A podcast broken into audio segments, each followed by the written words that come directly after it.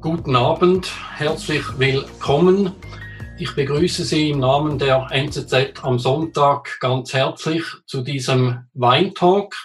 Wir werden heute Abend in Hochdeutsch sprechen, weil unter den Teilnehmern einige Gäste aus Deutschland und Fürstentum Liechtenstein sind.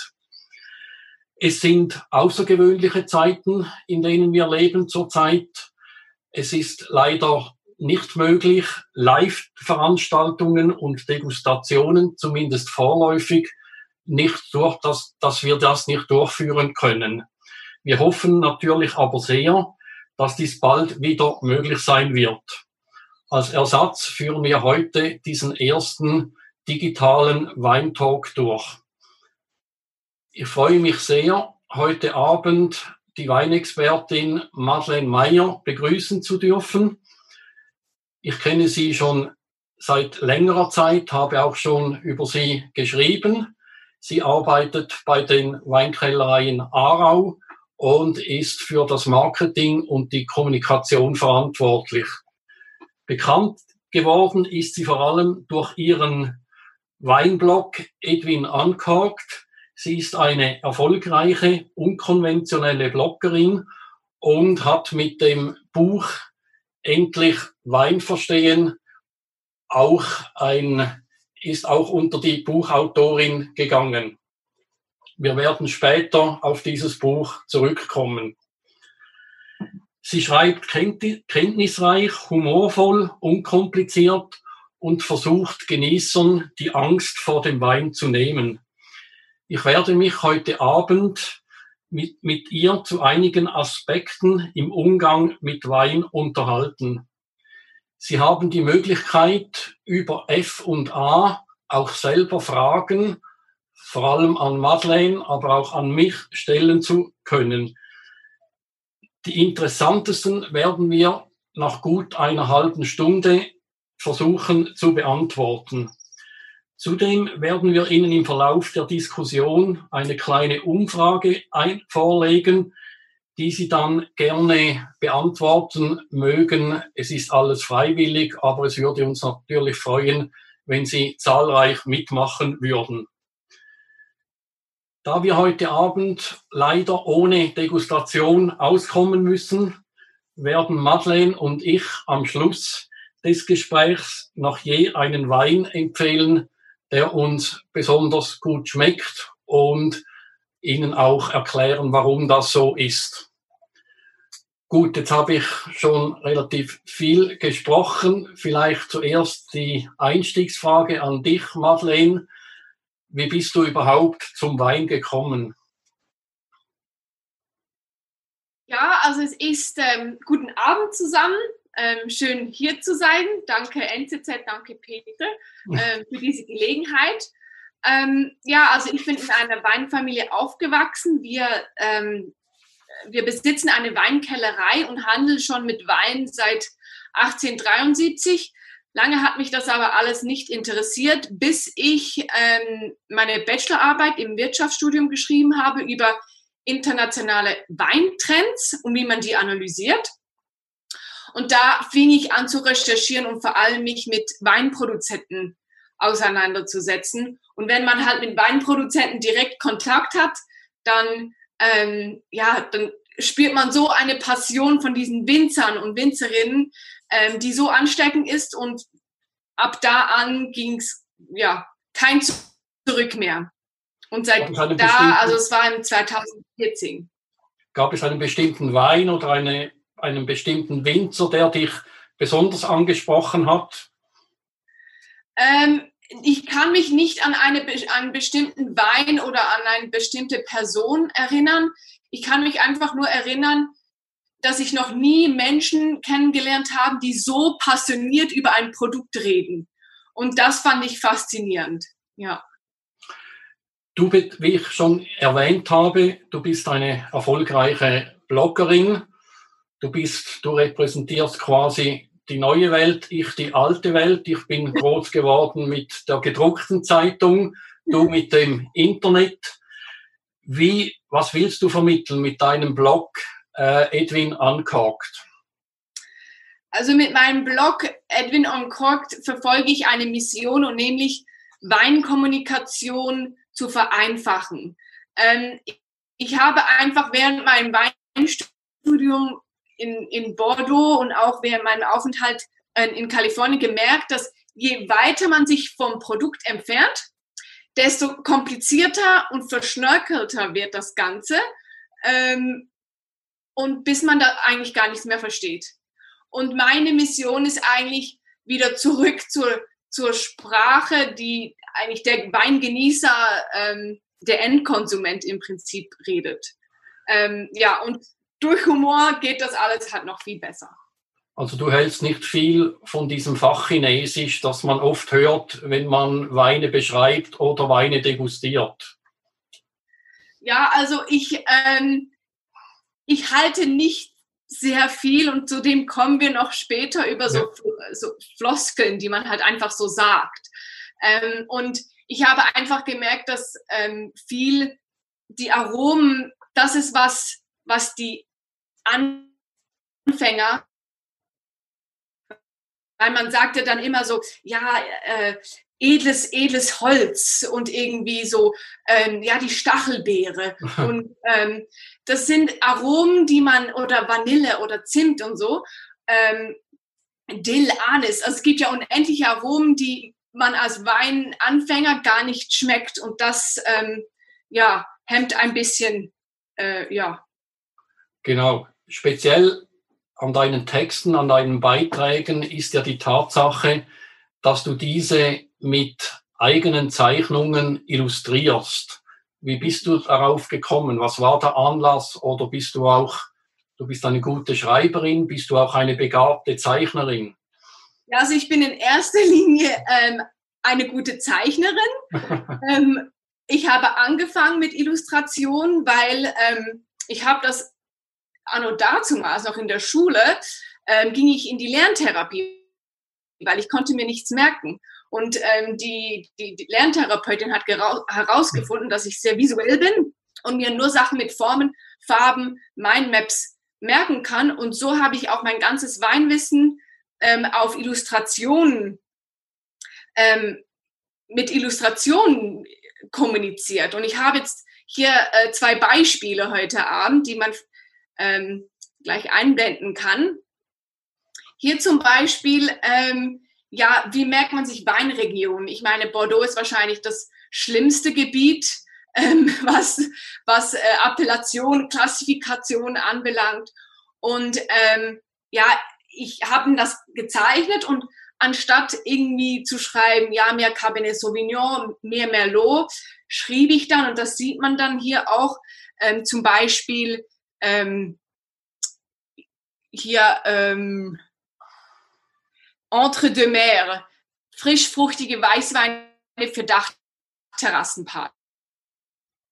Ja. Oder Côte de Baudelaire, solide Weine zu Studentenpreisen. Und so kann man das, wenn man das auf dem Label sieht, kann man das vielleicht so ableiten. Ähm, und ich habe in Bordeaux studiert, deswegen habe ich jetzt auch diese Weinregion ähm, äh, ausgewählt. Und ich bin halt nach wie vor, dass meine Lieblingsweine kommen aus Bordeaux. Du bist ja auch ein großer Fan. Also du magst auch unkonventionelle Vergleiche, wenn man sieht, Bessac Leurnion, das ist die Bundesliga für Weißweine, während das Graf nur die zweite Bundesliga äh, darstellt. Also das heißt, die großen Weißweine aus dem Bordelais kommen aus Bessac Leurnion. Genau, ja. Und so kann man sich ein bisschen zurechtfinden. Ist natürlich alles sehr ähm, über den Daumen und man soll auch nicht alles wortwörtlich nehmen. Ähm, aber für, für Anfänger gibt das einen guten ersten Eindruck. So. Eben, du hast ja einen. Und ja, du hast ja einen unverkrampften, einen unkomplizierten Zugang zum Wein. Ist das immer so gewesen oder was war da der ausschlaggebende Hat Hatte ich diese Fachsimplerei der Experten, der Journalisten nicht angesprochen oder was war der Grund? Ja, der Grund war im Prinzip, dass ich eine riesige Diskrepanz sah. Also ich habe ähm, nach meinem Studium äh, wechsel, äh, ging ich nach Kalifornien und da habe ich auf zwei Weingüter gearbeitet. Und wie die Kalifornier halt über Wein reden, wie die Amerikaner halt sind mit ihrer unkomplizierten Art und Weise, ähm, das war so echt und man hat über ein Naturprodukt geredet und man war sehr nah am Produkt. Und dann ging ich zurück und habe mein, mein ähm, Zertifikat für Wine Specialist gemacht und die Bücher, also vor allem so Lektüren. Deswegen habe ich jetzt das Buch gebracht, einfach um zu zeigen, dass es auch anders geht. Es waren vor allem das Lernmaterial, das mir so nicht inspirierte. Ja. Und das willst du auch den Konsumenten, den Konsumentinnen weitergeben, damit sie sich auch getrauen, einen Wein auszuwählen oder einen Wein zu beschreiben. Genau. Also ich kann das jetzt auch an einem zweiten Beispiel zeigen, ähm, mit der alkoholischen Gärung, die Fermentation. Ähm, hier zum Beispiel, ich weiß nicht, wie viele von Ihnen ähm, Pac-Man noch kennen, aber ich habe auch so viele Eselsbrücken gemacht, dass man das ein bisschen auf eine verspielte Art und Weise ähm, lernen kann. Also eben hier Hefe und Zucker gleich Alkohol und Kohlendioxid. Ähm, und solche Sachen halt ähm, sollen ein bisschen helfen, animieren, inspirieren, Wein ja, zu lernen. Warum getrauen sich die, die meisten Leute nicht zu ihrem eigenen Geschmack zu stehen? Also hat das auch mit dieser, mit dieser Fachsprache zu tun oder an, wann, an was liegt das deiner Meinung nach? Ähm, ich glaube nicht, dass, es, dass das Problem ist, dass die Menschen nicht an, ähm, zu ihrem Geschmack stehen. Das Problem ist eher, dass die nicht ihren Geschmack kennen. Also es gibt natürlich viele und also 90 Prozent sagen, diesen Wein mag ich, diesen Wein mag ich nicht, aber sie wissen nicht wieso. Und da ähm, fängt meine ganze eigentlich, äh, ich gebe auch Weinkurse, nur um zu, herauszufinden, was dein Weinstil ist. Und ich glaube, wenn man dann sein Weingusto ein bisschen besser kennt, dann kann man auch besser darüber reden. Aber zuerst muss man wissen, Mag man Säure? Mag man Alkohol? Mag man Tannine? Ähm, wie steht man zu Zucker? So die vier Sachen wären relativ wichtig zu wissen, um über seinen Geschmack zu reden. Ja. Und auch welche Rebsorten man am liebsten mag. In Weiß und in Rot. Ja, ja genau. Also das ist ähm, die, die Rebsorten und dann auch noch die Region. Ich glaube, das sind noch zwei Sachen, die man sich merken müsste ähm, ja, um, um seinen Stil zu finden. Es gibt jetzt ein riesiges Angebot an verschiedenen Weinen weltweit. Es ist gar nicht möglich, dass man da die, die Übersicht hat. Was sollte man als Weineinsteiger im Minimum über einen Wein wissen? Ähm, ja, also das sind genau die ähm, die vier Pillar im Prinzip, also ähm, der Körper vom Wein, das heißt eben Alkohol, Tannin, ähm, Zucker und Säure, die vier Sachen. Aber das Allerwichtigste ist eigentlich ähm, die Traubensorte und die Region. Und ich denke, wenn man schon ein bisschen weiß, okay, kühle Region, gleich ein bisschen säurebetontere Weine, warme Region, bisschen reifere Weine. Und so kann man sich vielleicht auch am, am Regal orientieren oder in einer Menükarte, dass man sich ein bisschen an die Geografie erinnert. Okay, Norditalien ist jetzt nicht der heißeste Fleck. Ähm, ja, ich nehme mal an, da wird die Säure höher sein und ja, deswegen mag ich das. Also ein bisschen auf die Geografie zu achten und dann ähm, die Konsequenz daraus zu ziehen, im Prinzip was mache ich denn beispielsweise, wenn ich Pinot Noir nicht mag? Dann kannst du mir den schönsten und besten und teuersten Burgunder auf den Tisch stellen. Gibt es da eine Möglichkeit, dass jemand auf den Geschmack einer Rebsorte kommt, die er gar nicht mag? Ähm, ja, also das Lustige ist bei meinen Weinkursen, ich tische immer Pinot Noir auf, weil ich dann zeigen kann, das ist ähm, erstens mal die Schweizer Ritte und das ist ein Rotwein, der leicht und mit und Säure betont ist. Das ist ein perfektes Beispiel. Aber 90 Prozent der Weinanfänger, die sagen, das ist sauer, ähm, das ist bitter, das können sie nicht trinken. Ähm, sie, sie wollen doch bitte ein Primitivo oder so. ähm, aber es gibt natürlich auch, und da, da, da wird es dann ein bisschen intensiver, indem man sagt, okay, ähm, wie wäre es mit Pinot Noir aus einer wärmen, wärmeren Region? Und da würde ich anfangen mit vielleicht einem Pinot Noir aus Kalifornien zum Beispiel.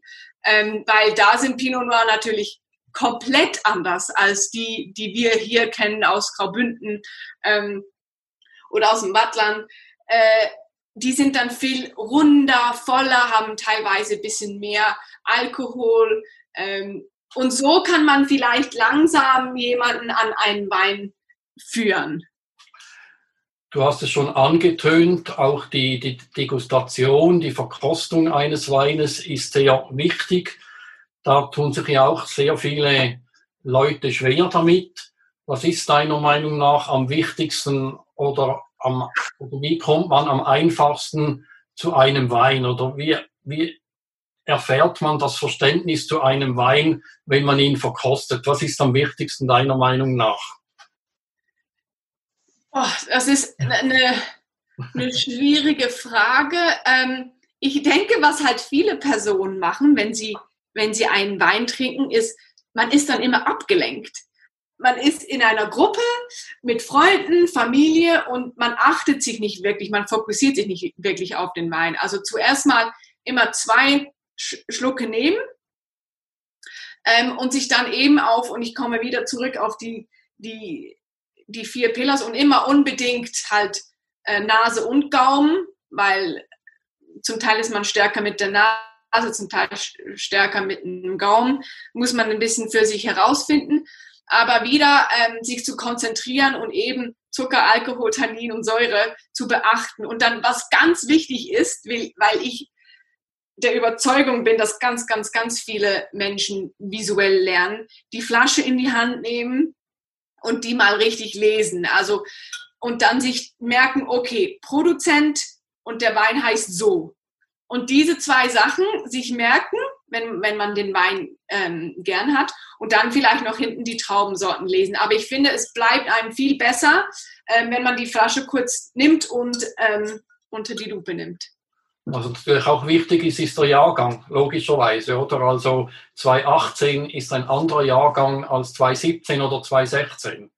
Genau, also das, das wissen wir jetzt. Bei Weinanfängern, die haben Jahrgänge, sagen denen gar nichts. Also mit Jahrgängen komme ich erst ähm, ja, viel später, weil ähm, die Laien können verschiedene Jahrgänge ähm, nicht, nicht so differenzieren. Noch nicht, ja. Ich möchte noch zurückkommen, nochmals auf die Degustation, auf die, auf die Beschreibung des Weines äh, wenn man ihn riecht in der Nase, zum Teil werden ja einem ganze Fruchtsalate aufgetischt. Was ist für dich wichtig, äh, wenn man einen Wein bewusst riecht in der Nase? Ähm, ja, also ich gehe meistens gar nicht so ins Detail, weil ich, das ist halt echt was, was ich bei den ganzen Degustationen ähm, eben über jetzt schwarzes Johannisbeerblatt und Holzteer etc. Ähm, ich machte eigentlich ganz simple Unterscheidungen zwischen floral, fruchtig, ähm, krautig, also zum Beispiel wie ähm, Thymian oder Rosmarin, ähm, dann würzig, wie zum Beispiel ähm, ja, Anis, Pfeffer. Und ähm, ja, das sind so die, die Kategorien, ähm, die ich jetzt noch relevant finde für den, für den, für den Signifikanten. Genau, und dann auch im Gaumen, da gibt es ja Beschreibungen, eben wie du gesagt hast, Gerbstoffe, Tannine, Säure, Körper, Alkohol. Was ist da am wichtigsten deiner Meinung nach? Ja. Auf was soll man sich vor allem konzentrieren? Also da, ähm, ich merke bei, bei vielen Menschen, dass eben Aromen, das ist irgend, das kommt dann irgendwann mal. Aber die Struktur vom Wein im Gaumen ist das A und O. Also fokussieren. Ist der Wein mild und, also zum Beispiel Weißwein, mild und rund, wie ein Chardonnay. Ist er knackig frisch, wie ein Sauvignon Blanc. Ähm, ist er ausdrucksstark wie ein Riesling. Ähm, oder ist er üppig und voll wie ein Muscato d'Asti. Das sind so die, die, die Strukturen. Ähm, an, ich denke, man kann dann jeden Wein eigentlich in diese Struktur einordnen. Ähm, beim Rotwein auch mag ich, ah, der ist jetzt leicht und herb. Ah, nee, das mag ich nicht. Ich mag voll, schwer, opulent, ähm, so, oder? Und ich glaube, da kann man viel mehr äh, mit, dem, mit, mit der Weinstruktur kann man besser darüber reden als über Aromen. Genau. Und die Weinsprache ist ja oftmals auch abgehoben. Da steigen dann viele Einsteiger aus und wollen davon eigentlich nichts wissen. Und dann gibt es ja auch immer so schöne Floskeln, wie beispielsweise Terroir. Was hältst du davon? Ähm, ja, genau. Also ähm, dazu habe ich gleich ein Beispiel, das man äh, zeigen kann. Ähm, Terroir ist, ist, ja das ehrfürchtigste Wort überhaupt für Anfänger. Ähm, und ich liebe es, weil es ist das Wort, wieso ein Wein gut ist und wieso ein Wein mittelmäßig ist, hängt halt einfach zu 100% vom Terroir ab. Ähm, und da habe ich mich schon gestritten mit Menschen über, ähm, und hier jetzt einfach noch kurz zum, zur Illustration. Ähm, das ist äh, in Anlehnung an ähm, Jean-Claude Hochstetter, das ist ein Schweizer Geologe, ähm, bekannt, dass er jede einzelne äh, Fläche in der Schweiz analysiert hat und ähm, das Fazit gezogen hat, ähm, drei, drei Steinarten, Sand, Ton und Kalk. Diese drei ähm, beeinflussen den Wein. Und nämlich Sand kann sehr lebhafte, frische Weine geben. Kalk ist eher so strukturiert, reichhaltig und Ton ähm, ist äh, zum Beispiel in Graubünden hat es extrem viel Ton in der Erde. Da, die sind dann ein bisschen äh, geradliniger, herber, die Weine. Aber, und da komme ich ähm, zum großen Punkt eigentlich, viele Wein Experten, und das treibt mich in den absoluten Wahnsinn, die sagen dann ja, oh, dieser, dieser Schiefer, nicht? Oder, oh, lös, ich rieche hier vulkanische Gesteine. Ähm, und das ist halt, was auch ich mit Jean-Claude Hochstetter diskutiert habe. Die Rebe kann das Aroma der Gesteine nicht aufnehmen und an Wein weitergeben. Die, die Boden, Beschaffenheit strukturiert den Wein. Eben Kraft, Körper, Reichhaltigkeit, äh, schwer, wie hier auf diesem Bild.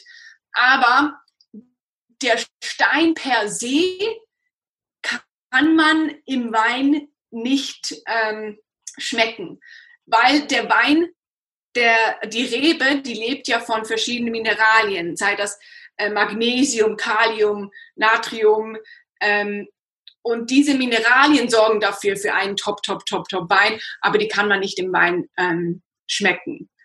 Ähm, das, das, würde ich auch unterschreiben, aber wenn ich einen Riesling von einem Schieferboden nehme und einen von einem Kalk- oder Tonboden, ja. dann riechen und schmecken die Weine unterschiedlich, oder? Ja, nee, also das auf jeden Fall. Die sind vom Boden abhängig, ihre, ihr, ihr Charakter.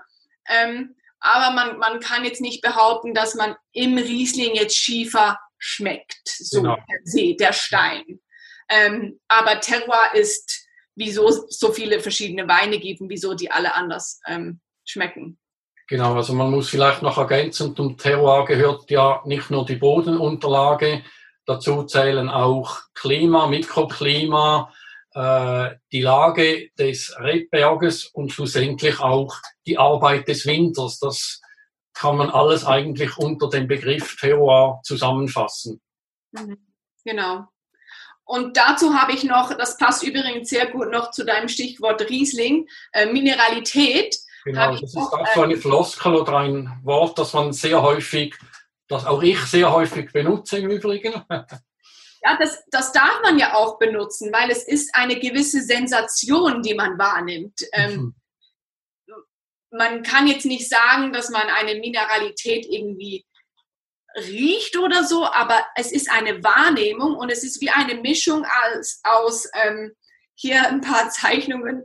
Ähm, links, das sollte Graphit sein, dann Jod, Kreide, nasser Stein. Das ist halt was Erfrischendes. Also im Buch habe ich es beschrieben mit einem Fisherman Friends, ähm, ohne die, die stechende, ohne die, die stechende, ähm, äh, ohne die, die stechende Schärfe, genau. Also ja. Genau. Ja. Gut, also man es gibt ja dann auch Leute oder Weintrinker, Weingenießer, die mit diesen Begriffen nur so um sich werfen. Es gibt Weinblöffer, Weinsnobs. Wie, geh, wie gehst du mit diesen Leuten um? Ja, also ähm, ich, kann, ich kann ja langsam differenzieren zwischen Profis wie du, wenn du über Wein redest, so dass das, kann, das nehme ich ernst, weil ich weiß auch, die, da, da kommt eine Kompetenz, da kommt eine Erfahrung. Ähm, aber es gibt halt, und das merke ich extrem beim Messen zum Beispiel, wenn ich Wein ausschenke, beim Messen, Degustationen, Wine and Dines, was da für Floskeln kommen. Und das sind immer wieder die gleichen. Und ich habe mir dann die aufgeschrieben ähm, und ich würde Ihnen gerne ein paar von denen zeigen, die man auch immer wieder einfach so rausschmettern kann, ähm, weil die passen immer. Diese, diese Wörter hier, diese Sätze, die kann man immer bringen. Also mein absoluter Favorit ist ähm, noch zu äh, noch ein wenig zu jung, macht aber jetzt schon Spaß. Weil das impliziert im Prinzip, dass man generell gereifte Weine genießt. Ähm, und das noch ein wenig zu jung macht, aber jetzt schon Spaß, ist einfach ein absolutes ähm, Phänomen. Ähm, dann eben was großes Kino, endlich ein Wein, der das Terroir nahezu perfekt widerspiegelt. Also da klüger kann man nicht klingen, ganz ehrlich.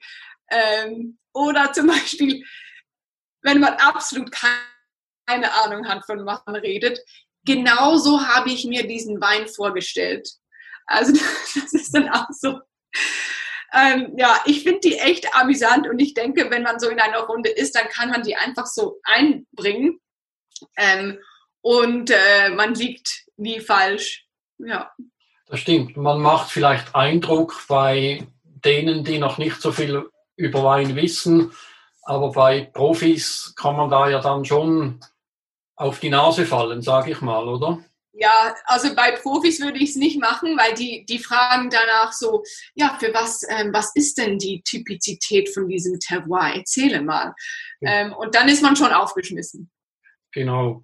Was, hast, was hat es denn mit den Etikettentrinkern auf sich? Also es gibt ja Leute, die wollen einfach eine berühmte Etikette, die wollen einen Sassicaia, einen Tignanello oder weiß nicht was oder soll, der Wein soll möglichst teuer sein. Wie gehst du mit diesen Leuten um?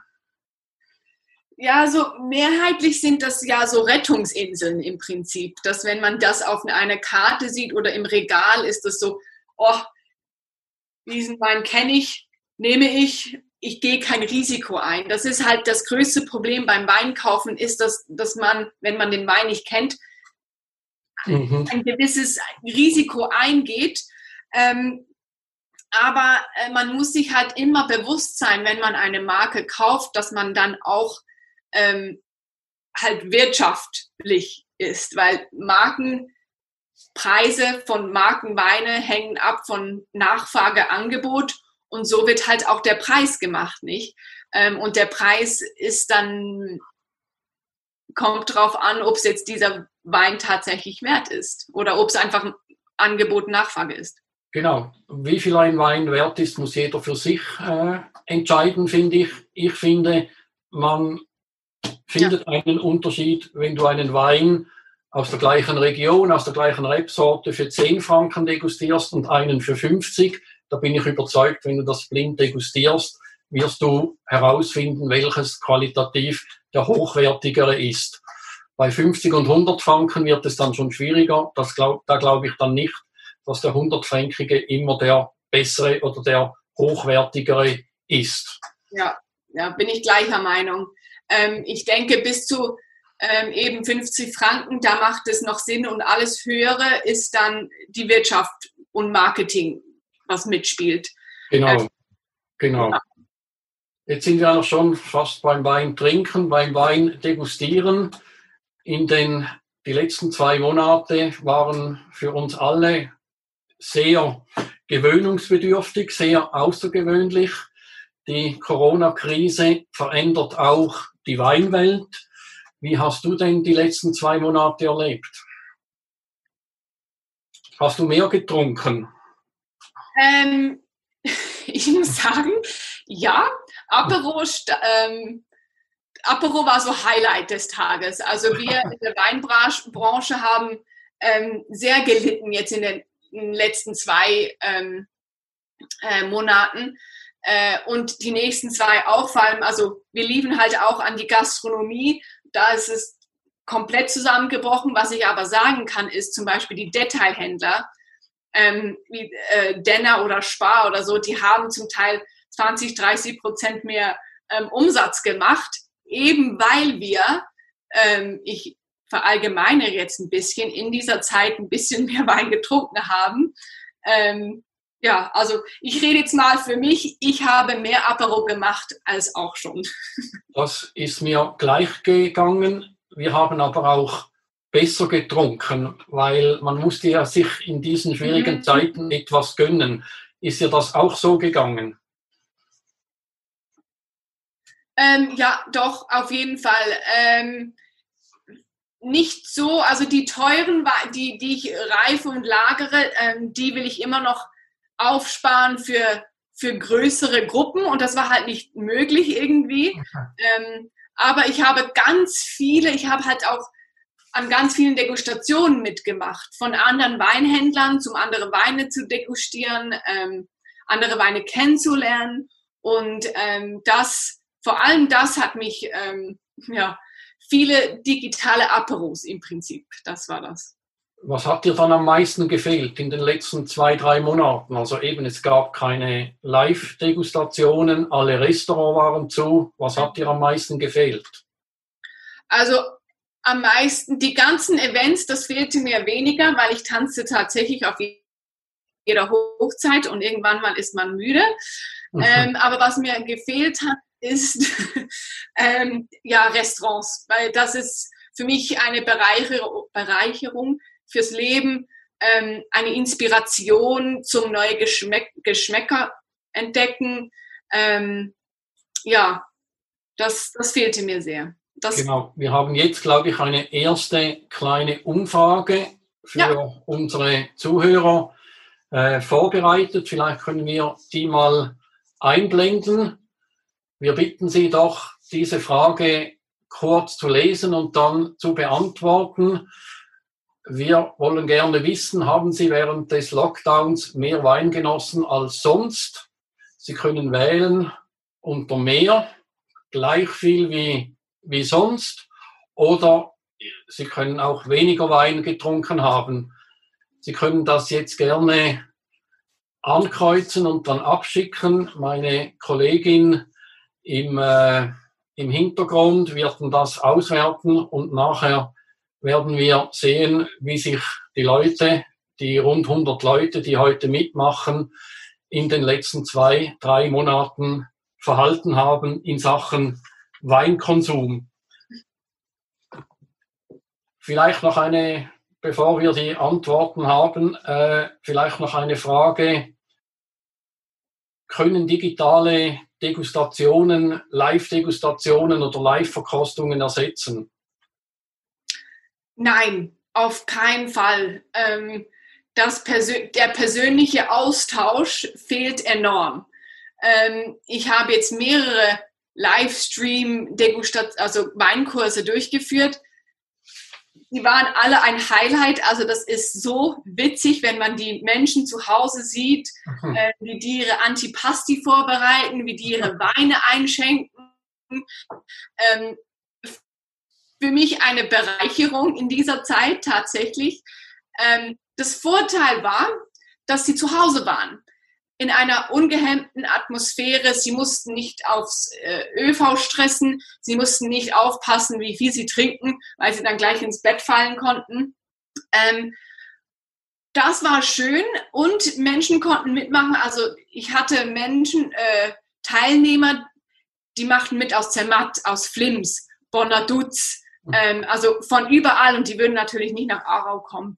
Ähm, und aber das Nachteil ist halt, man redet mit sich selber. Es entsteht keine Diskussion. Ich lerne fast nichts Neues von, von den Teilnehmenden. Die können ihre Frage stellen äh, im Chat. Ich beantworte die dann auch, aber die Diskussion fehlt extrem. Ja. Genau, und ich denke schon, der, alles digital ist zwar eine super Möglichkeit, aber die digitale Verkostung oder der digitale Talk kann den persönlichen Kontakt auf die Länge nicht ersetzen. Ja, da bin ich gleicher Meinung wie du. Vielleicht haben wir schon das Resultat der ersten Umfrage. Ja, das haben wir. Also 58 Prozent, also die Mehrheit hat mehr getrunken als vorher. Das entspricht unserem Verhalten und 33 Prozent haben gleich viel getrunken wie vorher und nur 10% haben weniger getrunken als vor Corona. Ja. Ich denke, das, das, denk, das deckt sich mit unseren Erfahrungen, die wir gemacht haben in den letzten zwei, drei Monaten. Mhm. Vielleicht noch eine andere Frage, was man ja auch gespürt hat, ist die Hinwendung zu den lokalen äh, Anbietern, zu den Bauernhofläden, zu den kleinen Läden vor Ort in der Region, das zum trifft das auch für den Wein zu? Hast du auch äh, gespürt, dass die Leute mehr Schweizer Weine äh, verlangen und trinken als vorher? Ähm, nein, das leider nicht. Ähm, ich glaube, die Krise müsste noch länger gehen, ähm, um wirklich das, die Regionalität zu spüren. Also das habe ich jetzt bei meinen Absätzen ähm, nicht gemerkt. Okay. Aber wir, generell können wir sagen, ähm, Regionalität nimmt zu, ganz generell. Eben, und man kann auch generell sagen, und ich glaube, da bist du mit mir einverstanden, die Schweizer Weine haben in den letzten 10, 20 Jahren qualitativ massiv zugelegt. Großes Kino. Also ich ähm, konnte halt vor 20 Jahren noch keinen Wein trinken, deswegen kann ich es nicht so, nicht so vergleichen. Aber, ähm, ich, aber ich bin von den Schweizer Weinen begeistert. Ja. Wunderbar. Was natürlich auch stattgefunden hat in den letzten Wochen, war eine Verlagerung zum Internet, zum Online-Shopping, weil ja die meisten Läder, Läden zu waren. Was glaubst du, äh, hast du das auch gemerkt? Hat das Online-Shopping markant zugenommen? Mhm. Also es haben wir extrem gemerkt, ähm, wie das Online zugenommen hat. Ich glaube nicht, dass es ähm, so bleibt also denke ich wirklich nicht, dass, dass es so jetzt bleibt wie, wie bis anhin. Ähm, es wird wieder abnehmen, aber ich glaube, jetzt haben doch ein paar ähm, Konsumenten gemerkt, wie einfach das ist und wie gemütlich, Convenience im Vordergrund, ähm, per Knopfdruck und dann wird das nach Hause geliefert. Ich glaube, viele Menschen haben zum ersten Mal Online-Wein gekauft, ähm, aber ich glaube nicht, dass es ähm, so bleibt. Also man geht doch noch gerne den Wein bei seinem Händler einkaufen, bei seinem Lieblingswinzer einkaufen. Ähm, Wein ist hat was Emotionales und ähm, obwohl ich auch gerne Wein online einkaufe, das mache ich sehr gerne, vor allem von Weinhändlern, ähm, die ganz klein sind und vielleicht in Bern sind, dann bestelle ich online ähm, aus Convenience-Gründen. Aber ich glaube, die Mischung macht's. Genau. Und ich denke halt schon, online macht dann Sinn, wenn ich genau weiß, diesen Wein will ich kaufen und diesen Wein will ich dann irgendwann genießen. Einen Wein online zu kaufen, den ich noch nicht kenne oder noch nie degustiert habe, macht natürlich auch weniger Sinn, schlussendlich. Mhm. Macht weniger Sinn, aber ich habe ähm, dann den Wein kennst du ja auch von Michael Broger. Genau. Und ich hatte mal eine Flasche mit dir und seit dann hatte ich ja, ähm, und dann kriegte ich ein Newsletter von einem Weinhändler und der Newsletter war so gut, dass ich da gleich einen Wein von Michael Burger gekauft habe, weil der das so gut verkauft hat. Und ich dachte, boah, okay. Und da, dieses Risiko bin ich eingegangen, aber ich kannte schon halt die Stilistik von diesem Winzer und da macht, ist das Risiko halt nicht so groß. Das freut mich natürlich, dass du dich noch an diesen Wein erinnern magst. Ich mag die Pinot Noir, die Blauburgunder von Michael Brogger auch sehr. Ja. Äh, wirklich hervorragende Weine. Wir haben noch eine zweite kleine Umfrage vorbereitet zum Thema Online-Shopping, Internet. Vielleicht können wir die jetzt noch einblenden. Da ist sie bereits. Wir würden gerne von Ihnen wissen, wo werden Sie in Zukunft vorwiegend Ihren Wein ankaufen? Ist das direkt beim Winzer? Ist das im Weinladen, im Weingeschäft oder ist das im Internet? Gerne dürfen Sie jetzt wieder abstimmen. Und hier sind wir doch sehr gespannt, wie das Resultat ausfallen wird. Wir könnten noch lange diskutieren. Die Zeit ist schon sehr fortgeschritten. Vielleicht noch eine Schlussfrage an dich, bevor wir auf die Leserfragen eingehen. Mhm. Vielleicht eine philosophische Frage zum Schluss. Was glaubst du, wo steht die Weinwelt in zwei, drei Jahren? Die Aussichten sind ja ungewiss. Man weiß nicht, wie es weitergeht. Was denkst du, wo stehen wir in Sachen Wein in zwei Jahren, zwei, drei Jahren? Ja, das ist ähm, eine sehr, sehr gute Frage. Also ich hoffe natürlich, dass wir ein bisschen zurück zur Normalität kommen, irgendwann mal. Ähm, ich habe einfach gemerkt, dass in dieser Zeit viele Winzer ähm, sehr kreativ wurden mit ihrem Weinverkauf, ähm, mit Degustation die sie online gemacht haben.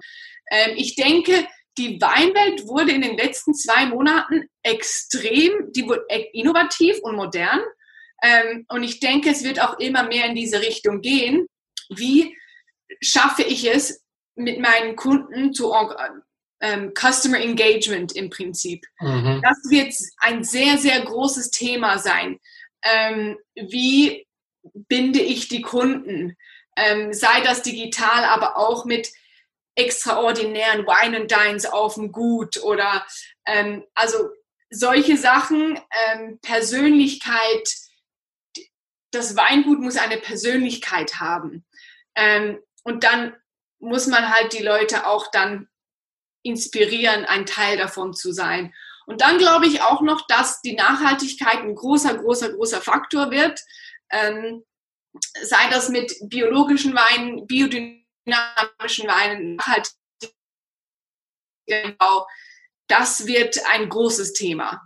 Nicht nur, weil irgendwann mal vielleicht wir die Weinflaschen, die Ingredienzen draufkommen. Also, ja. Ja, und es wird sicher für einige Betriebe nicht einfach werden, diese Zeit zu überstehen. Mhm. Bei einigen ist der Umsatz, äh, die Verkäufe komplett eingebrochen. Und es wird sicher nicht für jeden Winzer, jede Winzerin einfach sein, diese schwierige Zeit zu, finanziell zu überleben. Mhm. Ähm, ja, also äh, ob ich Tipps für Sie habe? Nein, nein, eben, aber du denkst auch, dass es für gewisse Weingüter nicht einfach sein wird, sich da finanziell über Wasser zu halten, oder? Ja, ja, weil der Aufwand, den man betreiben muss, um irgendwie an Aufmerksamkeit zu gewinnen oder schon nur in einem Vertriebskanal zu landen, ähm, tough, echt tough, ja. Genau. Gut, äh, wir kommen noch zur Auflösung. Äh, wo wird in Zukunft vorwiegend äh, Wein eingekauft? Fast, also zwei Drittel sagen im Weinladen, also traditionellerweise im Weinladen, ja. 19 Prozent im Internet und 14 Prozent beim Winzer. Da muss man natürlich vielleicht noch sagen, Direkteinkauf beim Winzer macht vor allem Sinn in der Schweiz. Wenn man Weine in Deutschland oder in Österreich direkt beim Winzer einkauft, ist es zolltechnisch nicht ganz einfach. Das erschwert dann einen Direkteinkauf beim, beim Winzer. Aber in der Schweiz ist es sicher eine gute Möglichkeit, den Wein direkt ab Weingut zu erwerben. Mhm. Ja. Gut, äh, wir würden jetzt noch zu, den, zu, ein, zu zwei, drei Leserfragen kommen. Vielleicht, ich stelle dir mal vielleicht die erste Frage, die geht eigentlich an beide, aber du kannst mal die Antwort geben. Jemand fragt, wie kann ich gerade am Anfang den Überblick behalten, was ich schon getrunken habe und was mir geschmeckt hat? Führst du eine Art Weintagebuch? Wie machst du das? Ähm, ja, ich glaube, äh, also ich persönlich, wenn ich in mein mag, dann mache ich ein Foto ähm, vom Wein und dann, ja. ich habe einen Ordner auf meinem iPhone, der einfach ähm, Wein heißt und dann mache ich das Foto äh, in den Ordner und dann habe ich es immer bei mir. So mache ich es. Und es gibt ja dieses Wein-App äh, Vivino, oder? Da kann man dann relativ auch vergleichen, wie andere diesen Wein bewerten, aus welchen Rebsorten ja. er besteht und so weiter, oder? Ich glaube, das ist eines der erfolgreichsten Wein-Apps, die es gibt, oder? Ja, ich kann das auch empfehlen, weil dann hat man auch, es speichert ja dann die Weine jedes Mal auch. Genau. Eine nächste Frage. Warum sind Schweizer Weine trotz ihrer hohen Qualität in der hiesigen Gastronomie nicht so präsent wie ausländische Weine? Eine sehr interessante Frage und wohl auch eine Frage, die wir den ganzen Abend noch diskutieren könnten. Aber vielleicht zuerst deine Antwort. Ähm, ja, die Gastronomie richtet sich halt auch sehr ähm, an den, den Endkonsumenten, die Nachfrage des Endkonsumenten und ähm, viele Weintrinker, ähm, die trinken immer noch mehrheitlich, also 40, ja, ähm, italienische Weine, spanische Weine, ähm, Schweizer Weine, das kommt jetzt immer wie mehr und es gibt auch Restaurants, die machen nur Schweizer Weine. Ähm, aber die Gastronomie bietet halt schon das an, was ihre Kundschaft trinkt. Und dann kommt es halt auf den Betrieb darauf an.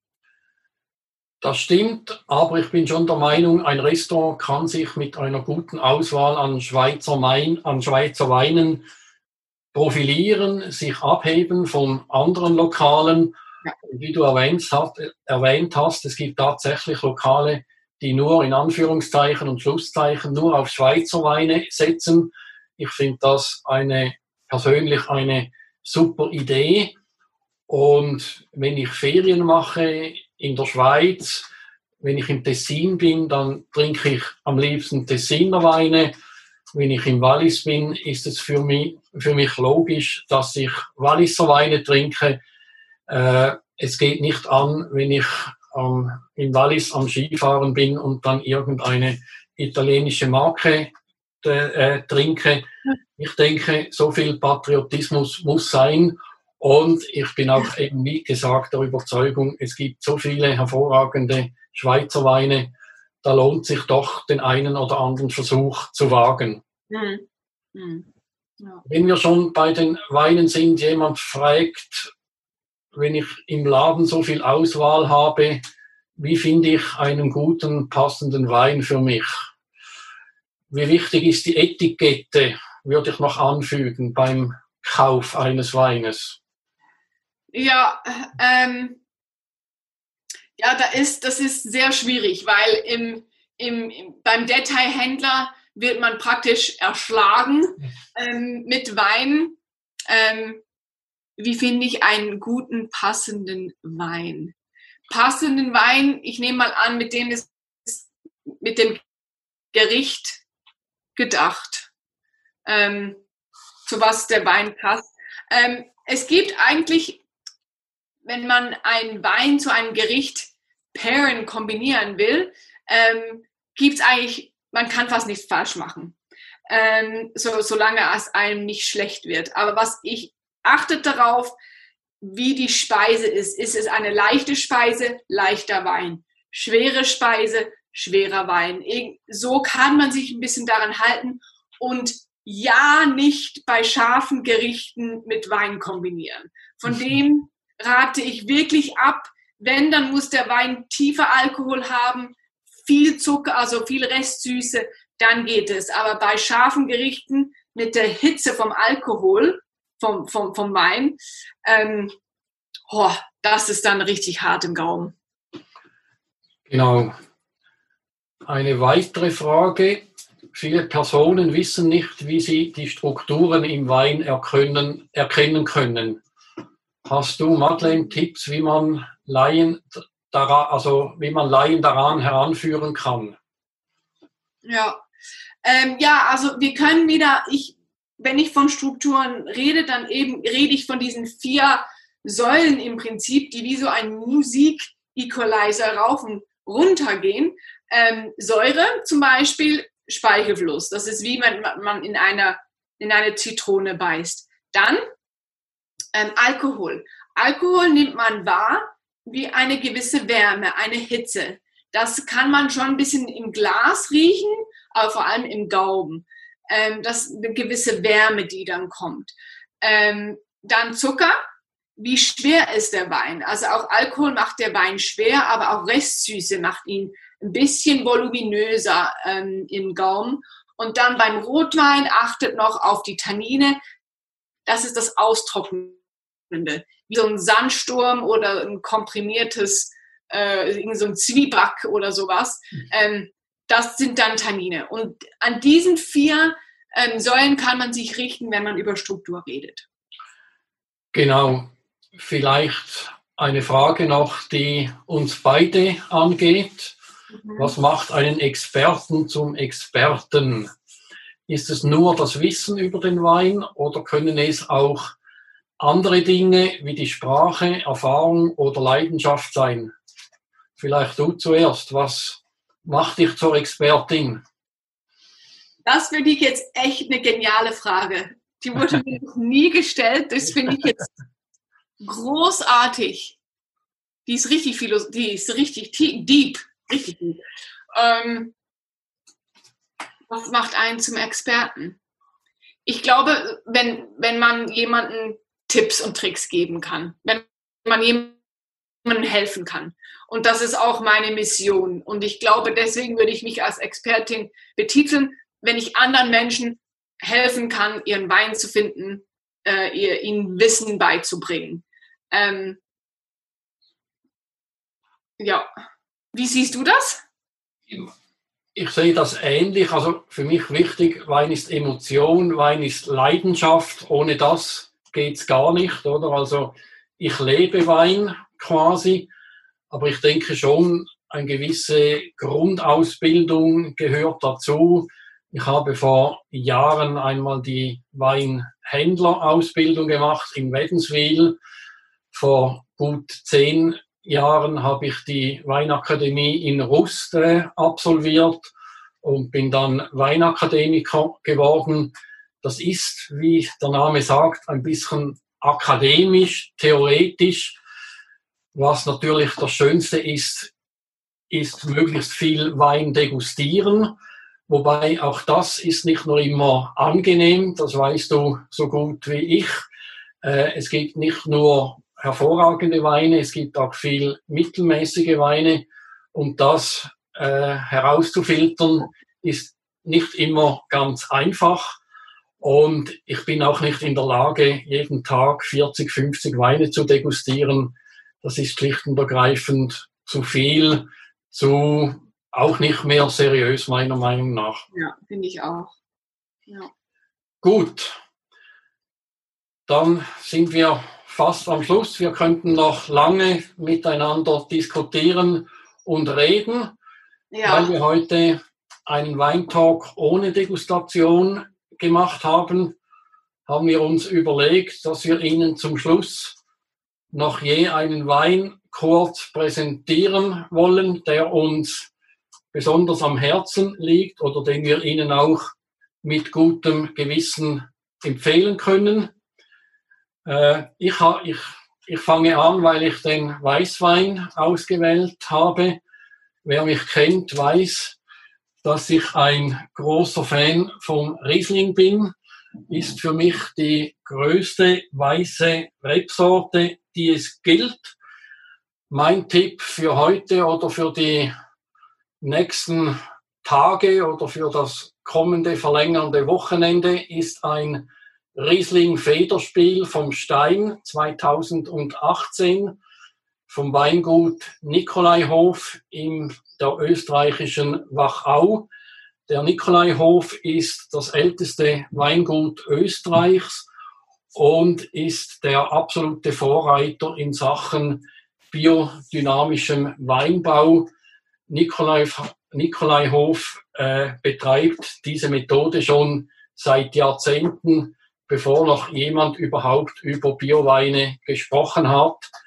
Ich konnte das Weingut letztes Jahr besuchen. Es ist wirklich sehr eindrucksvoll und sie äh, äh, produzieren wirklich Weine, die sehr aromatisch sind, die trocken sind, die frisch, geradlinig, ohne Shishi. Die Weine werden spontan vergoren. Es gibt im Keller keine, eben keine Reinzuchthäfen, keine Enzyme. Es wird nichts dazugefügt. Dazugefügt. Es ist der Wein, der für sich spricht, seine Herkunft, seine Lage. Zum Teil lagern sie Weine, die zehn Jahre auf der Feinhefe im großen Holzfass liegen, bis sie abgefüllt sind. Das ist wirklich ein großes Erlebnis. Federspiel ist ein eher leichter, leichtfüßiger Wein. Er hat lediglich 12% Alkohol und eignet sich somit perfekt als Apro für die warmen, sonnigen Tage, die uns jetzt bevorstehen. Ein sehr erfrischender Wein, ist auch preislich relativ äh, vernünftig äh, kalkuliert. Er kostet rund 20 Franken. Ja, was ist deine Empfehlung in Sachen Rot, Madeleine? Ja, also, äh, lustig, dass du einen biodynamischen Wein ausgewählt hast, weil ich, mein Rotwein ist auch biodynamisch äh, produziert. Weiß ich, ob es man. Äh, Aha. Ja, man sieht ja, man sieht es knapp, ja. Ja, ähm, das ist vom, so, ist spiegelverkehrt ja. wahrscheinlich. Ähm, das Weingut heißt Mas Dengil und äh, befindet sich in Priorat. Das ist ja momentan so ähm, die wildeste Weinregion in Spanien, ähm, weil es ist ziemlich rau da draußen. Ähm, die Winemakerin heißt Marta Vira. Sie ähm, ziemlich spannende Person. Sie hat in Deutschland gelebt und ähm, hat, war Ingenieurin, hat das auch studiert, hat Flugzeuge gebaut und ihr, ähm, ihr Vater hatte das Weingut und ähm, er holte sie dann zurück und äh, machte sie eigentlich zur Winemakerin. Äh, sie kannte natürlich das Weingut innen auswendig. Ähm, am Anfang wurde sie sozusagen gezwungen und äh, jetzt bringt sie aber einen ähm, Topseller nach dem anderen raus. Ähm, und das ist also ich bin, das ist eine Granate, diese Frau. Äh, sie produziert eben biodynamisch mit einem Esel, der heißt Clara.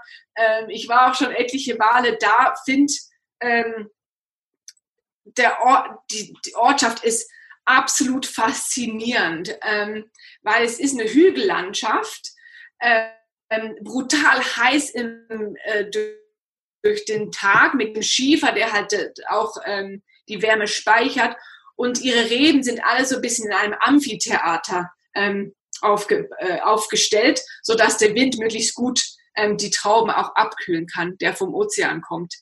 Ähm, ja, die Traubensorten sind Grenache und ähm, Gardiniena. ist ein ziemlich starker Wein, äh, ziemlich kräftiger. 14 äh, Prozent, also vom Alkohol ist ganz äh, normal, aber er hat Power. Also der ähm, kann auch schon noch schön reifen. Ähm, ja, ich finde, mir gefällt der sehr, weil eben, ähm, weil es ein Wein ist, der, der, der viel Kraft hat und äh, eine Wucht ist im Prinzip. Ja. Wo liegen wir preislich mit diesem Wein zum Schluss? Ähm, preislich ungefähr 25 Franken. Okay. Ja. Ähm, nee, das ist der größere. Sie hat verschiedene. Dieser ist um die 22 Franken. Ja. Gut, wunderbar. Vielen Dank. Damit sind wir fast am Schluss dieser, dieses Gespräch. Vielen Dank, Madeleine, dass du dabei gewesen bist. Es war sehr spannend, sehr interessant. Ich hoffe, dass wir uns bald wieder im realen Leben treffen werden.